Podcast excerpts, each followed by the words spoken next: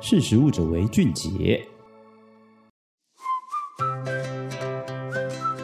听众朋友，大家好，我是实力媒体的采访编辑张雨萍。盼了好几个月，大南部终于等到春雨的降下。经济部水利署原本预计趁机启动的人工增雨，却因为南下的封面呢水汽不足，增雨的效果并不佳。南部最大的蓄水量的曾文水库，在二零二三年的三月二十八号微幅增加零点零二 percent 的水量。不同于北台湾的雨势情况，大南部的水位仍在严重的下限标准，仅剩下一至三成可以用。录制时间呢，其实也经过了这个清明假期的期间，嘉义只有微微的下雨，而在台南以下就是只有微微的飘几滴雨，仍然是非常的干燥哦，只有天气比较阴天这样子的这个情势。而根据水利署发布的即时水情灯号，二零二三年的三月开始，嘉义地区的水情已经亮起了减压供水的黄灯。而台南市跟高雄市则比较吃紧，也亮起了橘灯哦。而当水库缺水，首当其冲的就是春天耕种的重要粮食作物。一期的水稻停灌休耕，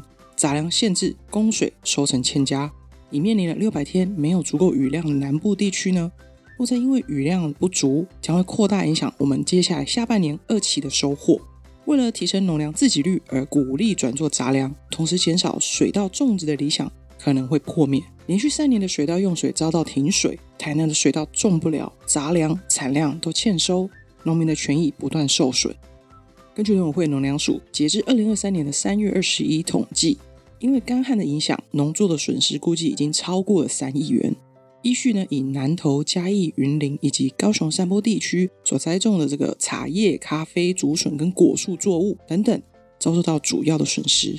然而，数据却没有显示。嘉义、台南地区因为停灌休耕的水稻以及减量供水的杂粮作物，台湾南部在二零二一年度过了百年大旱，而为了配合节约用水，台南市的一起稻作已经受到了强制停灌。再加上二零二二年行政院农委会他们推行绿色环境给付计划，实施大区轮作的措施，改作杂粮作物，包含了玉米、高粱以及黄豆等等。近七成的农民来主动申请休耕，而没有来种植一起的水稻。本来应该在二零二三年恢复种植水稻，台南又被列入跟嘉义一起来面临停灌休耕的一个计划。虽然休耕的地主可以在二零二三年来获得共计九点六万的资金补助，只是台湾有很多是以租地来耕种水稻的这个青农哦，他们的损失最大了，而且他们已经有连续三年没有办法种稻。我询问农粮署粮食产业组的兼任技正庄月峰，他表示，嘉南地区呢有百分之八十九的农地本来应该种稻而没有种，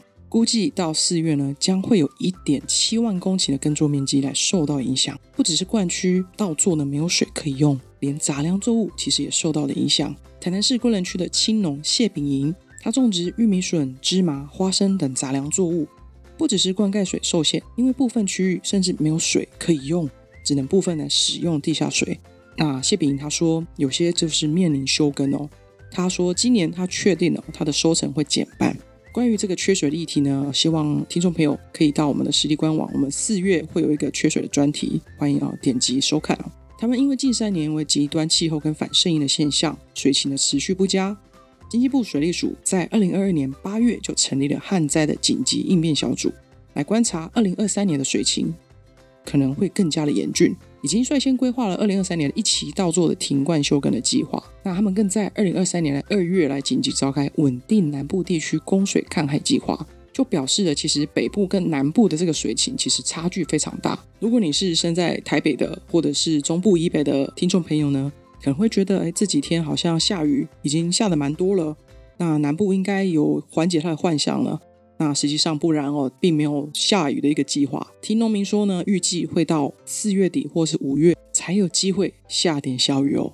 而刚才提到的这个稳定南部地区供水的抗旱计划呢，高雄市也为了推动水资源的共享平台，重启了一个集结南部县市的南方治理平台的一个计划，也期盼说跨区合作来调度水资源，来共同抗旱。不过，因为供应高雄的高屏溪的蓝盐水量其实并不乐观，高雄市也在三月三十一号呢，从原本减压供应的黄灯转为减量供应的橘灯，情势比较不佳。经济部水利署它在二零二二年就已经预先规划，在今年从屏东的产业园区来拉一条七点六公里的专管来送到高屏溪，再从这个专管送到高雄的澄清湖，这样当高雄急需用水的时候，就能够从屏东县及时供水支援高雄市。只是没有料到中央政府呢，就是水利署，却没有通知屏东县政府，就已经先动工来开挖凿井埋管线了，引起了地方的恐慌。屏东县政府表示，虽然很愿意提供这个支援的用水，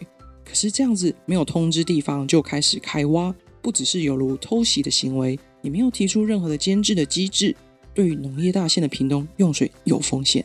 而经济部跟水利署还有屏东县来紧急召开了一个协调会议，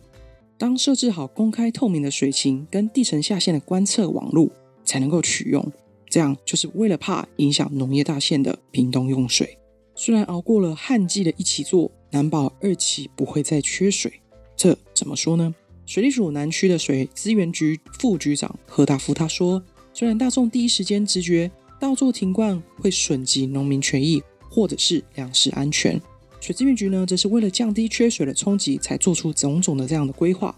如果持续的灌溉，当面临严重缺水的时候，农作也就会因为没水长不出来。”唯有呢，审时度势，才能够度过比较长的旱期。可是令人紧张的是，今年一期的水稻停灌休耕，下半年的二期仍然有赖梅雨跟夏季的台风季。而台湾呢，这么六百多天以来，已经非常少，因为足够的雨量以及足够的台风的那个水汽来哦。唯有足够的这样子的雨量，才有机会来为水库来补充所需的水量哦。可是当我询问过，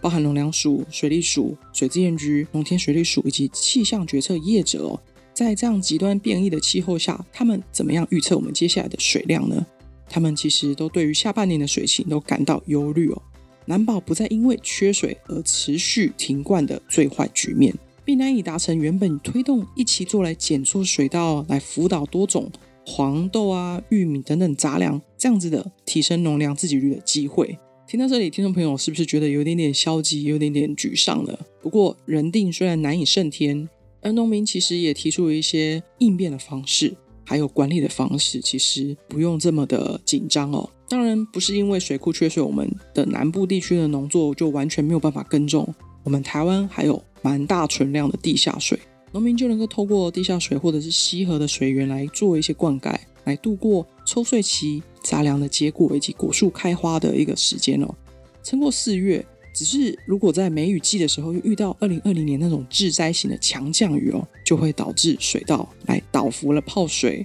花谢的时候呢，最怕雨水的这个果树来准备结果的这些杂粮作物等等，就会面临裂果、泡水、腐烂等等经常的状况。所以过干或者是水量太多。这样子的一些消息，对于农民而言，还有包含我们消费者而言，都是坏上加坏的结果。而包含刚才提到啊，我们在找管、买管，提供高雄水源的这个地下水的资源的部分，如果因为过度的抽取地下水，我们台湾已经有从云林、彰化、包含屏东都有地层下陷的一些状况，这也是另外一种风险哦。在人定再也无法胜天的这个大环境因素之下，农民呢，并非只能任由这些水利机关、中央政府。才能够克服哦。安吉气象决策资讯公司的执行长林伟文他表示说，南部的农民苦无水用哦，北部的农民抱怨水满出来，也反映了我们台湾南北两样情的无奈的天象。而农业工作者呢，他们不应该再有了对赌的心态，应该要积极做好水土的保持，善用气象预测以及环境监测的工具，来了解手上还有哪一些筹码，改善生产方式，来建立。农业的韧性，因此这样才可以面对气候所带来的各种风险，这样子也才有机会改变农政单位凡事只能用补贴的做法。那关于农民如何去做一些应变，以及哪一些生产方式的管理，当然还有过度抽取地下水、缺水等等，影响哪些地区、哪些作物的一些问题。欢迎听众朋友可以到实力媒体的官网实专题下来找寻我们四月的最新专题，有关缺水的议题。那谢谢你今天的收听，我们下次空中见喽，拜拜。